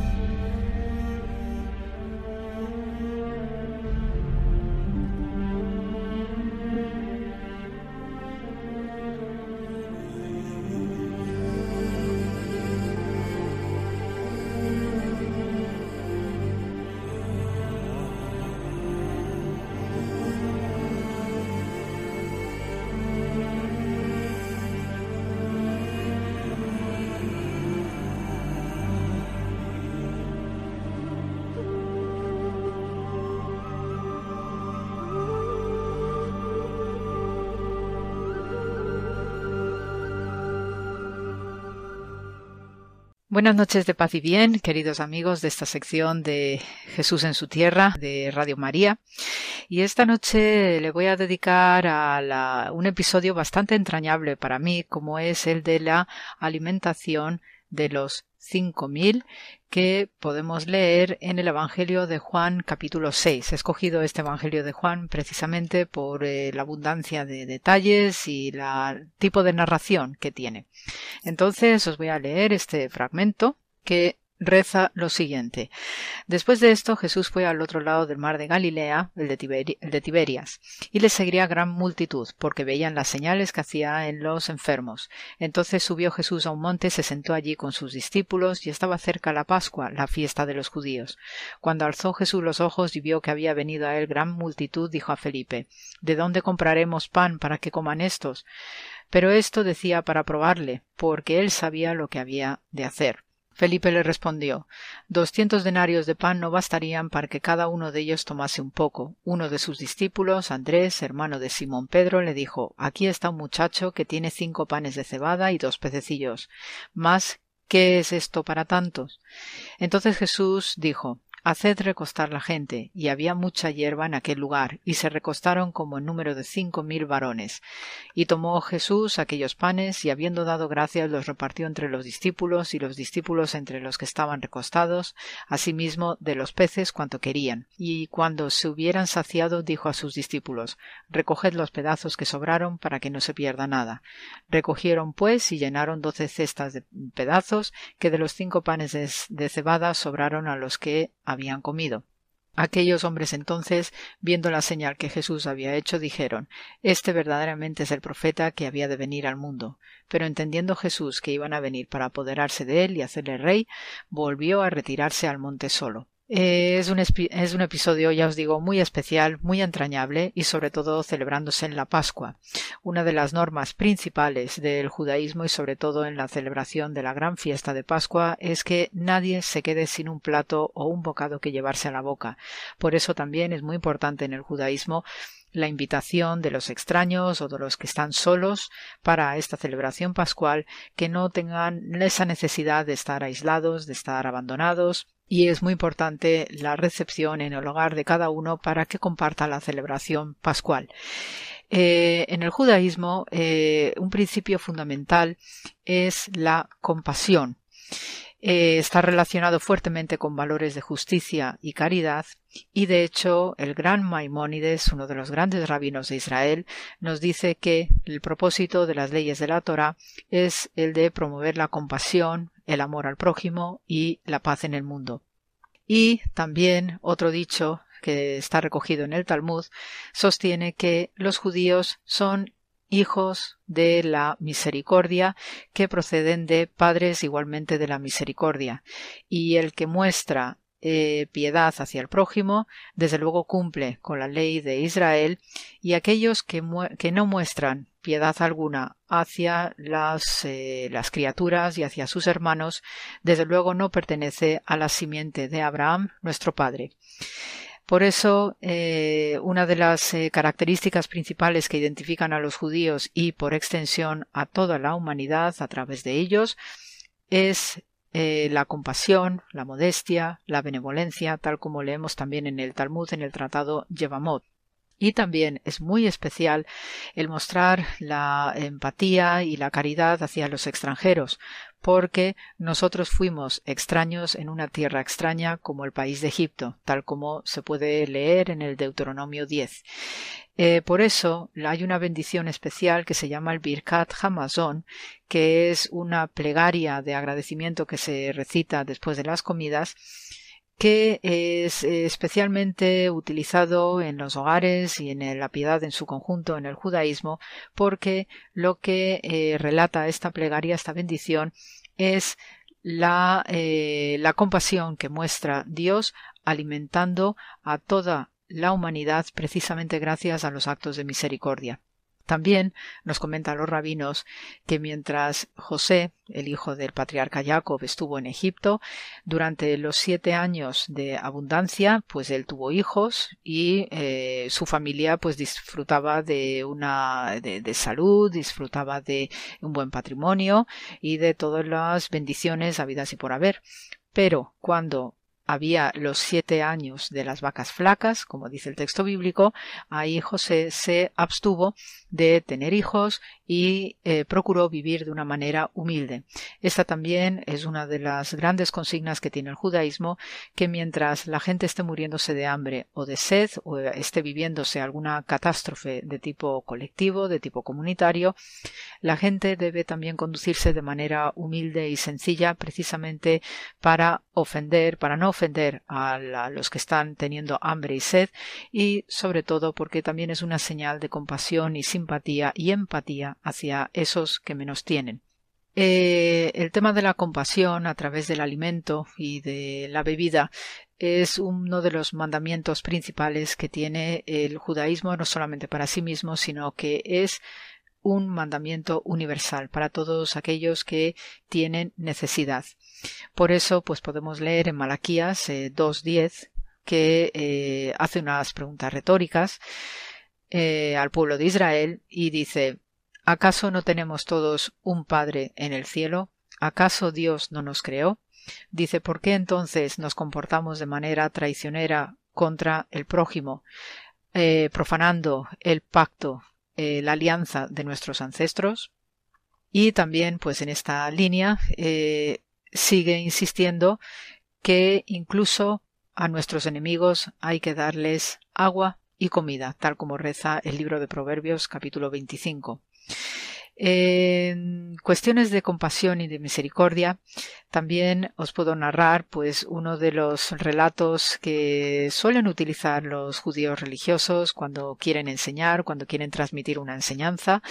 Eh, el estilo de enseñanza a través de cuentos o de parábolas es el llamado estilo hagádico de narración y de comentario y de exégesis bíblica, que utiliza, pues, eh, historias singulares, eh, contados o narrados en un formato de tipo cuento, que en esta línea pues ya sabemos eh, cómo se desarrollan las parábolas que va eh, comentando Jesús de Nazaret, el mismo Jesús de Nazaret, y hay una historia hasídica, eh, el grupo de los hasidim pues son este tipo de judíos piadosos y eh, hay relatos singulares que desarrollan este, este grupo de los Hasidim que eh, nos cuenta lo siguiente eh, y os voy a transmitir para que también podamos extraer alguna enseñanza según el estilo judío de, de, contar y de narrar cosas. Nos dice un rabino de estos de este movimiento hasídico que un gran rabí pues se le permite, eh, por medio de la generosidad de Dios, eh, que pueda contemplar el cielo y el infierno antes de su muerte. Entonces, en primer lugar, pues se le lleva al infierno y allí pues contempla una gran mesa de, de, un banquete lleno de comida, de bebida en abundancia, eh, todo luciendo de una manera magnificente y con una vajilla carísima y costosísima, igual que los cubiertos, todo de un lujo extraordinario. Entonces eh, había muchísimos invitados a este banquete y descubre para su asombro que los invitados no hacían más que quejarse, que llorar, estaban muchos con desesperación. Entonces pregunta que por qué todo el mundo está quejándose, está lamentándose. Eh, este rabino pregunta a Dios y Dios le responde, dice observa cómo sus brazos no pueden doblarse por la zona del codo. Y efectivamente, este rabino, a quien se le posibilita ver el cielo y el infierno antes de morirse, pues se da cuenta que los brazos de estos que están atendiendo a este banquete no pueden doblarse. Y por esta razón, no pueden llevarse a las bocas ni alimento ni bebida, y por eso se quejan y se lamentan. A continuación, es eh, llevado al cielo y se le muestra cómo es el mundo celestial. Y de nuevo también encuentra que hay una gran sala de banquete donde hay alimentos en abundancia, bebida, y eh, todos están felices y contentos y con una paz y una serenidad infinitas. También presta atención a los brazos de estos comensales y se da cuenta que tienen lo mismo de los que eh, ha visto en el infierno, es decir, que los brazos no se pueden doblar por los codos. Y entonces se queda extrañado y pregunta a Dios que por qué ah, teniendo el mismo defecto físico de no poder doblar los brazos por los codos, ¿por qué están tan felices? Y entonces Dios le contesta, observa y eh, el buen rabino observa y se da cuenta que todos están tremendamente felices porque gracias a esos brazos que no pueden doblarse para llevar comida a sus propias bocas, sí pueden alimentarse unos y eh, a otros y entre sí. Y eso es motivo de una gran felicidad profunda, espiritual y emocional, ese acto de generosidad. Yo creo que con este cuento queda resumido pues precisamente la actitud de esta eh, gran comida que hace Jesús de Nazaret al procurar dar alimento en la Pascua judía a estos cinco mil a quienes invita a tumbarse y precisamente en esa forma no de estar tumbados de estar serenos en esa hierba en ese monte beatífico eh, rodeados también del ambiente y el paisaje del mar de Galilea pues invita precisamente a que esta alimentación de los panes y los peces, una comida sumamente sencilla, pero tremendamente elocuente para un ambiente de gente humilde, donde Jesús de Nazaret procura que todos tengan su sustento, especialmente en esta, en esta fiesta, esta celebración pascual, invita a que también nosotros, pues como aquellos, como aquellos comensales que está contemplando este venerable rabino en el cielo, que eh, se están alimentando en, eh, unos a otros porque no pueden doblar eh, los brazos por el codo, pues así también nosotros y sobre todo en este en estos tiempos pandémicos donde las colas del hambre son tremendas procuremos nosotros también no regocijarnos en esta entrega y en esta generosidad de dar alimento de dar bebida a los que tienen sed porque también es de justicia es de compasión y es de caridad procurar que otros puedan por lo menos disfrutar de ese acto de generosidad que nos debemos unos a otros. Así que amigos, con muchísimas bendiciones de paz y bien, muchísimo amor, tengamos presente que esta alimentación de los cinco mil, también estos cinco mil los tenemos en nuestros barrios, en nuestras calles. Así que este es el programa de esta noche y seguimos en contacto la semana que viene. Muchísimas gracias por la escucha.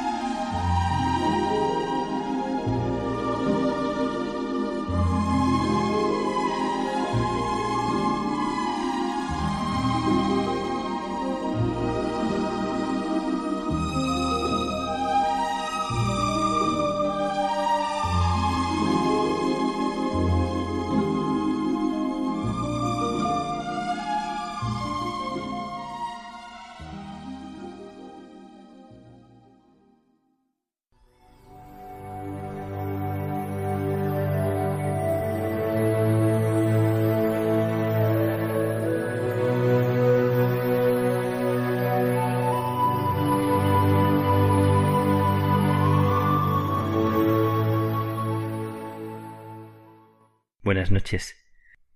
A vosotros, a ti que escuchas, a quien quiera que, que estés ahora mismo prestando atención a la radio y acogiendo este momento, me he venido a, a la capilla de este lugar en el que estoy, aquí en Dublín, en el centro de Dublín, y me he venido a una capilla a una hora solitaria en la que el silencio de este momento envuelve para invitar a una mirada recogida, a un momento de serenidad.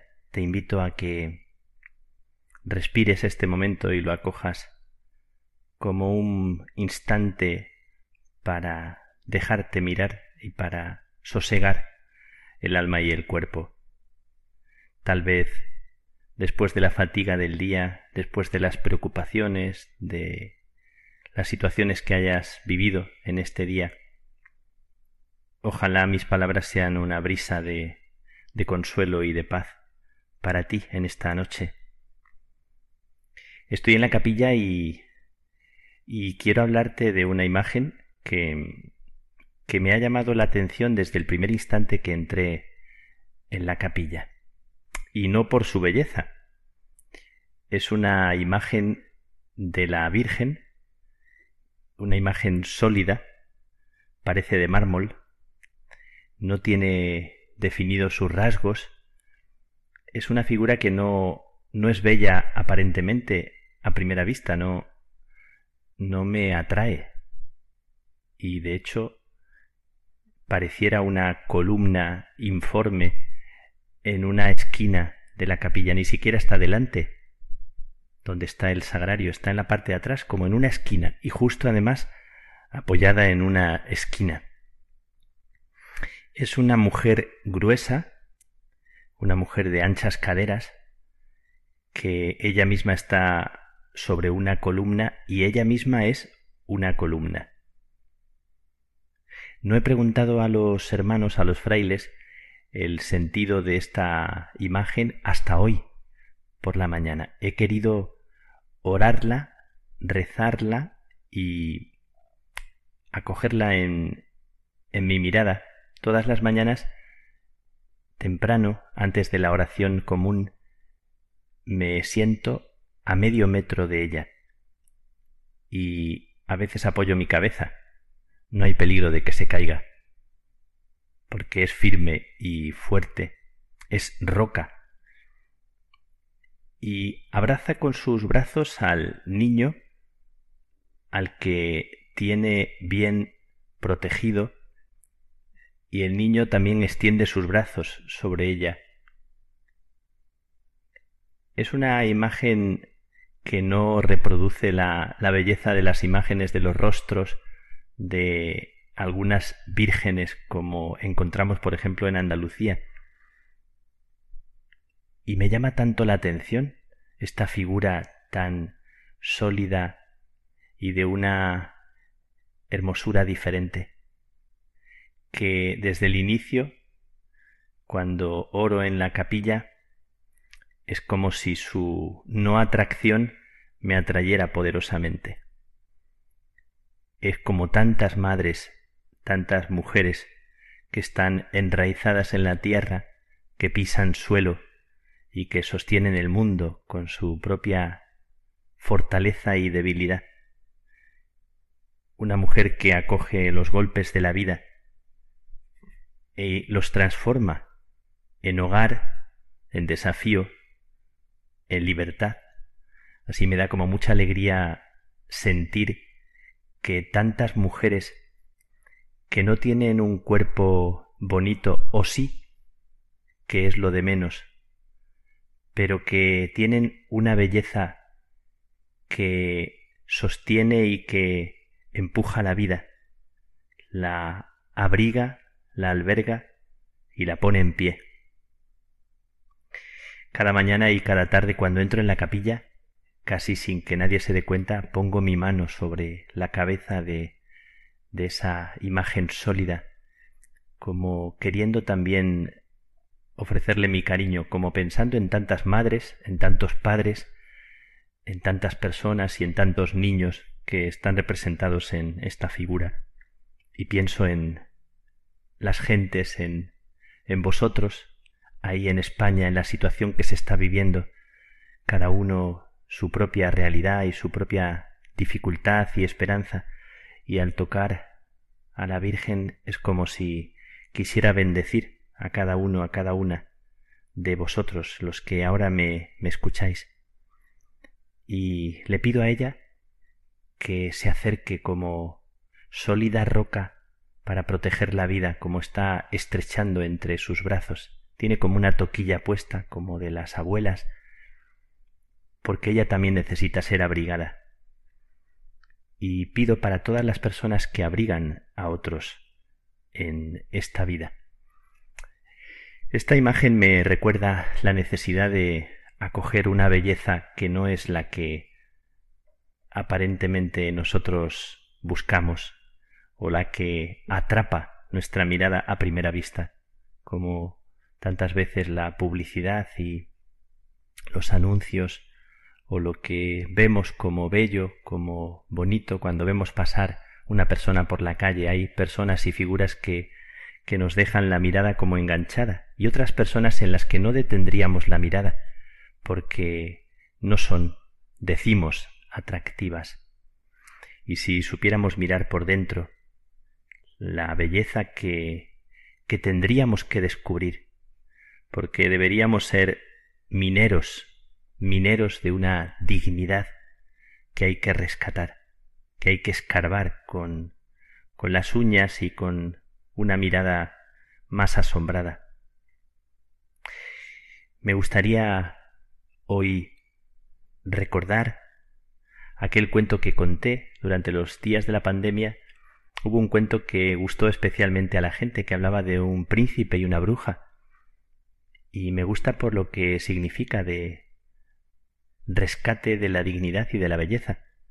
Hablaba que el príncipe se comprometió con la bruja a aceptar cualquier condición para salvar a su pueblo, que estaba en una pandemia vamos a decir. Y la bruja le dijo que sí, a condición de que se casara con ella. Y él aceptó. Una vez que se salvó el pueblo, la bruja le dijo este reto y este sortilegio tiene una condición. Yo puedo ser una bellísima mujer de día o de noche, tienes que elegir. Eh, si quieres que sea bruja de día o bruja de noche. Y bella mujer de día o de noche, elige. El príncipe, una vez que, que aceptó casarse con ella por el compromiso y por la nobleza de su corazón, respondió de la forma que quiero recordaros. respondió diciendo, Elige tú. No me importa que sea de día o de noche, eh, que seas eh, bruja o bella mujer. Quiero que seas tú la que elijas, porque he aceptado el regalo que has hecho de curar a mi pueblo y te concedo que, que tú misma sea la que tengas la libertad de elegir. La bruja se sintió totalmente desconcertada porque no imaginaba tal respuesta, ni la grandeza del corazón del príncipe. Os relato de nuevo esta historia porque hay gente que me ha dicho qué respuesta tan eh, digna. Pues quiero recordar este cuento para rescatar la dignidad y la belleza que no vemos aparentemente. Como nosotros siempre estamos como buscando una belleza que, que ya tenemos previamente imaginada. Y la belleza que no podemos sospechar. Y lo que hay escondido debajo de las cosas aparentemente feas, como aquel cuento también de la belleza y la fealdad, que hablaba de que la belleza se había puesto las ropas de la fealdad y la fealdad las de la belleza, y nadie apenas se daba cuenta.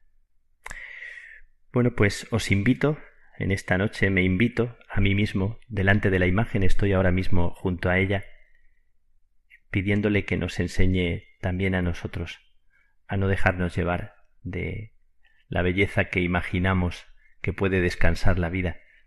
Yo de pequeñito ya he contado alguna vez que me ponía de puntillas cuando las fotos del colegio me ponía detrás para parecer un poquito más alto, como Tantas veces estamos en la vida queriendo ser lo que no somos y sin descansar en lo que somos.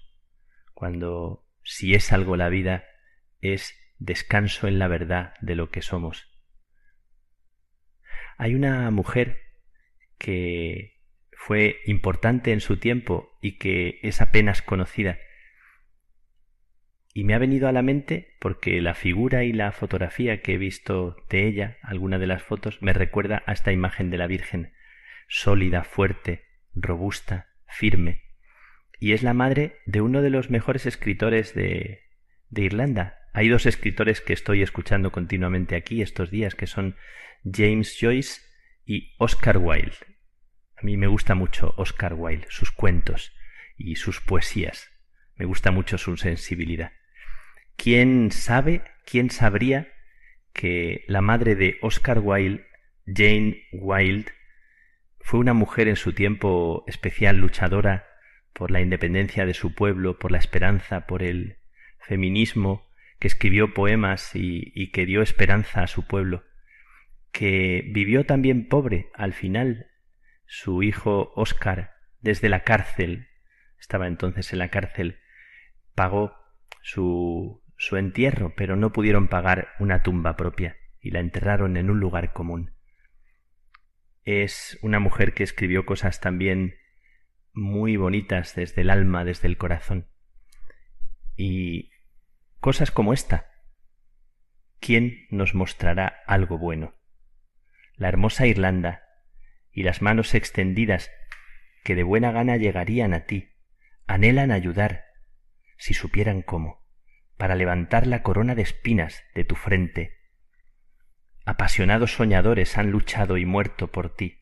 Los poetas vertieron su canción de lava, pero el soñador, el poeta, aún necesita estar libre de las cadenas del mal. No con cañón o redoble de tambor. Confía en tus hijos, oh madre, para bien, nadie más valiente en la hora del peligro. El oro y la gloria pronto se desvanecen de la vista, y los esplendores del mediodía oscurecerán esta noche. La vida demasiado breve para la languidez o la pelea. El gran evangelio de libertad y luz del hombre.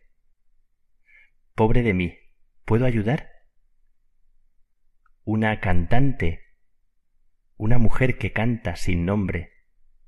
Débiles las palabras de una mujer para salvar, para levantar el alma prisionera de su penumbra. Trabajo, hay trabajo para el que piensa y para el que obra, y gloria para todos. Cadenas para romper. Habla. Salva. El hombre es libre. El hombre libre es aquel a quien la verdad le hace libre. Recordando a Jane Wilde, esta mañana pregunté a los frailes por qué esta imagen gruesa de la Virgen y me dijeron es la madre nuestras madres, es la madre de Irlanda, es la Virgen que sostiene como nuestras madres, como nuestras mujeres firmes, arraigadas en la tierra, y me conmovió profundamente la explicación. Desde la cercanía de esta imagen de la Virgen sólida, a quienes os sentís tan frágiles, tan débiles, que necesitáis ser sostenidas o sostenidos, os recuerdo en esta noche aquí en la capilla, en un rincón de Dublín, también yo como ella, en un rincón, también sintiéndome pobre. El otro día en la limpieza me tocó un pasillo y en el pasillo una ventana de las que hace años no se limpian. No sé por qué, pensando en la Virgen, me vino el recuerdo de esa ventana y me decidí a limpiarla. Me subí a un alto y limpié la suciedad de hace tiempo de una ventana que no se ve, que está como escondida. La limpié y me sentí más limpio por dentro. Sentí algo muy bonito y pensé en todas las ventanas escondidas y en toda la gente que se dedica a limpiar, a aclarar, a poner en pie y abrigar la vida de otros sin ser percibidos. Es curioso, pero esta semana me ha tocado la limpieza de la capilla. No sé por qué me lo imaginaba y también cuando limpie la capilla en este sábado, mañana, os estaré recordando, con ella, con la Madre, la mujer firme y sólida que tiembla y que nos abriga. También abriguemos a todas las personas que abrigan a otros. Gracias por no rendiros. Que Dios os bendiga.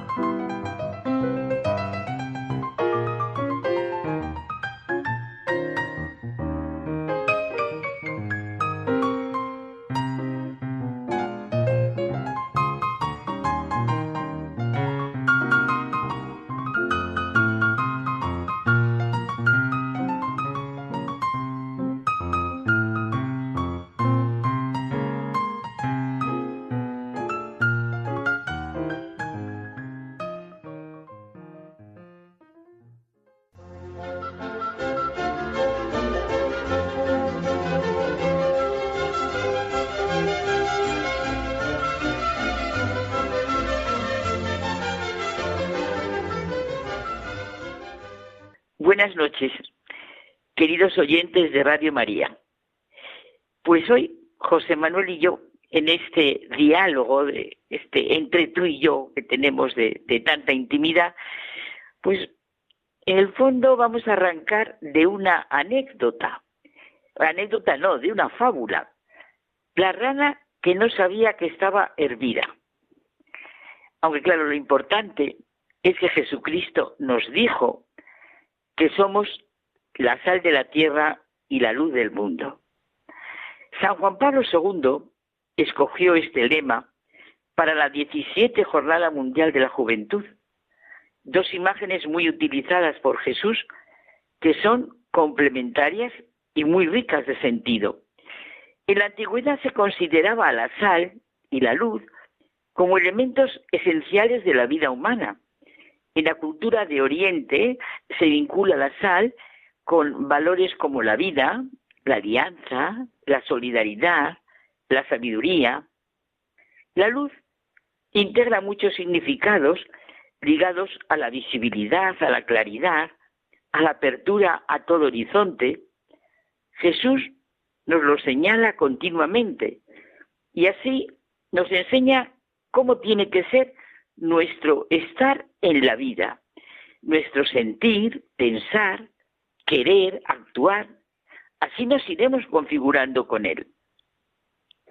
Fíjate, el Papa Francisco nos dice de manera muy concreta y cercana que la imagen de la sal que nos propone nuestro Maestro nos indica cómo tenemos que mantener alejados todos los gérmenes que contaminan nuestra vida, resistir a la elevación moral y a vivir de los valores que realmente constituyen a la persona, que no son otros que la fraternidad, la justicia, la honradez, la sencillez, la paciencia, la presencia humilde y constructiva, que viene como Jesús a, servir y no a ser servido. Y, complementando la imagen de la luz, pues nos dispersa de la oscuridad, de las tinieblas, de los prejuicios, mentiras y calumnias. La luz nos lleva a la verdad, que es la que nos hace libres y por la que nos realizamos como personas. Y no es ni mi luz ni mi verdad, sino la luz y la verdad de Jesús para que llegue a todos. Pero todo nuestro contexto, nuestro ambiente, las políticas, las ideologías, las respuestas educativas que se dan, oye, son demoledoras. Ser hoy, ahora, luz y sal de la tierra, cada uno de nosotros, cada católico, como dice Jesucristo, estemos en las circunstancias que estemos, en las circunstancias que sea. Eso es lo que nos toca, ser hoy. Y por eso hemos vuelto tú y yo a pensar en la fábula de la rana que no sabía que estaba hervida, que es un libro de Oliver Clerc. Este pensador, traductor y editor francés es especialista en desarrollo personal. En sus libros trata de los más diversos problemas, pero siempre con el mismo objetivo, contribuir al equilibrio de la persona, hacernos ver, a través de pequeños relatos llenos de finura y delicadeza, las grandes cuestiones sobre la condición humana. La rana, que no sabía que estaba hervida, ha tenido gran éxito y se ha editado en varios países. Ayuda a penetrar en el complejo mundo que nos rodea. Y todo esto en el fondo es para, para hablar del ser humano. Hoy nosotros nos centramos en eso, en la rana que no sabía que estaba hervida. Es la primera fábula, la que da nombre al libro. Y fíjate que la fábula, eh, eh, el autor se sirve de, esta fábula para advertirnos de los cambios que se van produciendo poco a poco a nuestro alrededor sin que nos demos cuenta. En concreto, de la pérdida de valores de nuestra sociedad. Todo pasa lentamente. No percibimos los cambios y solo nos damos cuenta en determinadas situaciones. Nuestros valores, nuestras relaciones, nuestras convicciones y principios se deterioran día a día, pero no somos conscientes. Las consecuencias son funestas y dañan e infectan gravemente nuestra salud y nuestro entorno familiar, laboral y social. Has preparado estupendísimamente la fábula, porque es que ya, vamos, a sacar las consecuencias. En una cacerola nada tranquilamente una pequeña rana. Se enciende un fuego bajo la cacerola y el agua se pone tibia. Eh, la rana lo encuentra agradable y sigue nadando. La temperatura del agua va subiendo. El agua está caliente, pero la rana todavía se encuentra bien, aunque ya un poco cansada. La temperatura sigue subiendo y la rana aún sigue estando bien, pero cada vez más cansada. Y sin embargo sigue sin asustarse. Poco a poco empieza a encontrar el agua desagradable, está muy debilitada, lo soporta y no hace nada. La temperatura sigue subiendo hasta que la rana termina simplemente cocinándose y muriendo. Si la rana fuera metida directamente en el agua a 50 grados, con un golpe de sus patas hubiera inmediatamente saltado fuera de la cacerola. Pues es nuestra situación. No vamos notando lo que pasa, pero nos vamos insensibilizando. Y lo que ocurre deja indiferentes a la mayor parte de las personas. En nombre del progreso, de la técnica, de las mal llamadas libertades individuales, es constante el ataque a la dignidad, a las condiciones morales y religiosas, a la integridad de la persona. Nos van cocinando lentamente y con la complicidad de las mismas víctimas, inconscientes o incapaces de defenderse, se va matando la propia humanidad, la propia identidad, los valores. Es que la humanidad es lo más grande. No podemos decir despectivamente lo humano, no. Nosotros siempre que decimos lo humano en el sentido de lo que verdaderamente nos humaniza, lo rico. Bueno, pues ante estos ataques a la vida, a la familia, a los principios y convicciones morales y religiosos fundamentales en la sociedad, no se suscitan reacciones firmes como saltar de la cacerola en la que nos están cociendo, ni se toman medidas preventivas eficaces. Sencillamente, la sociedad vive en esas condiciones decadentes y dramáticas que tú y yo comentamos tanto, dejándose cocinar y asesinar. Pero cada uno de nosotros tenemos el aquí y ahora en nuestras manos. Demos un saludable salto, pasemos a ser la sal y la luz, a la llamada que nos hace cada mañana el Señor al comenzar nuestro día. Es que has hecho un has hecho una descripción eh, muy muy muy certera de la realidad de hoy en día. ¿eh? Y mira, es una amarga lección lo que está ocurriendo con el aborto, con la eutanasia, con la huida de la responsabilidad, del sacrificio, con la prostitución de la sexualidad, con la destrucción de la familia, sobre todo a los niños, a los adolescentes, a los jóvenes, los están cocinando, están destruyendo su infancia, su adolescencia y en realidad su juventud.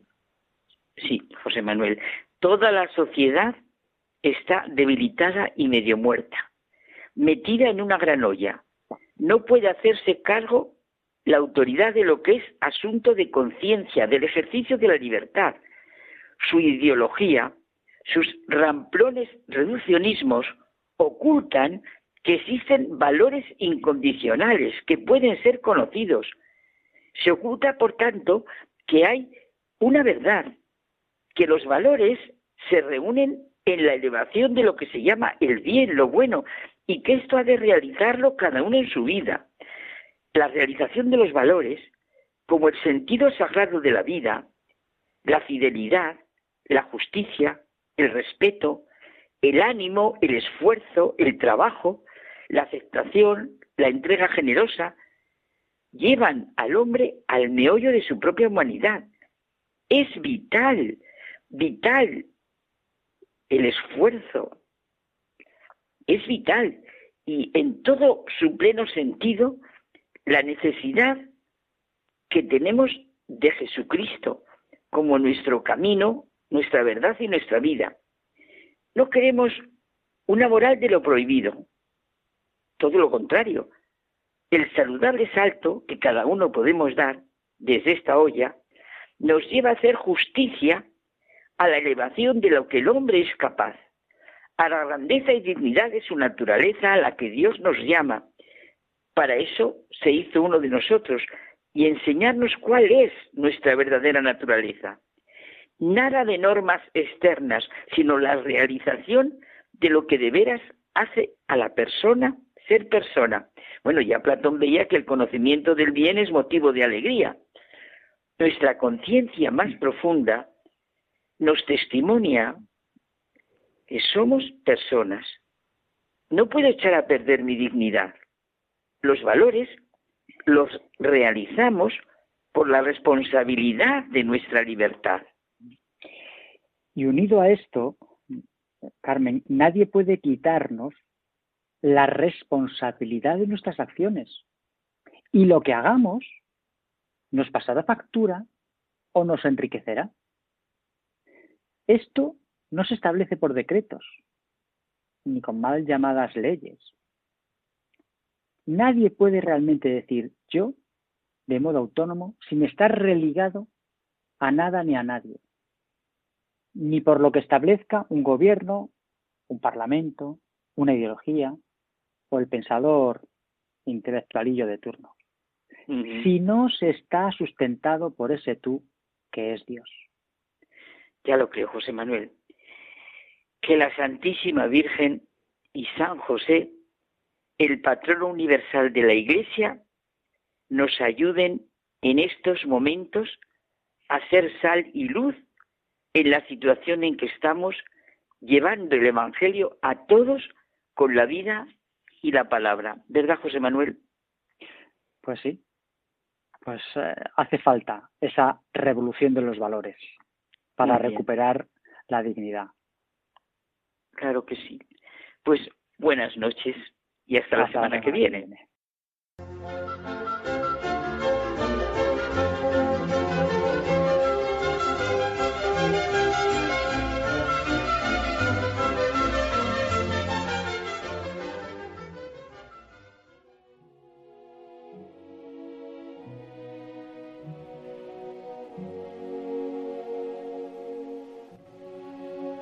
Muchas gracias por habernos acompañado esta noche.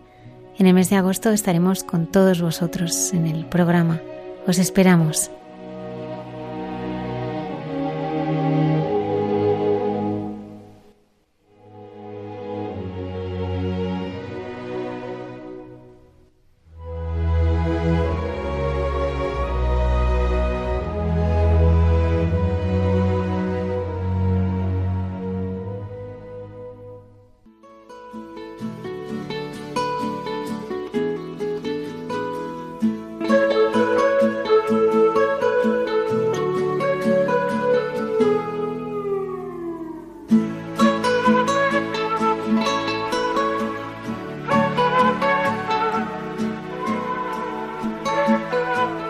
Y así finaliza en Radio María. Hay mucha gente buena.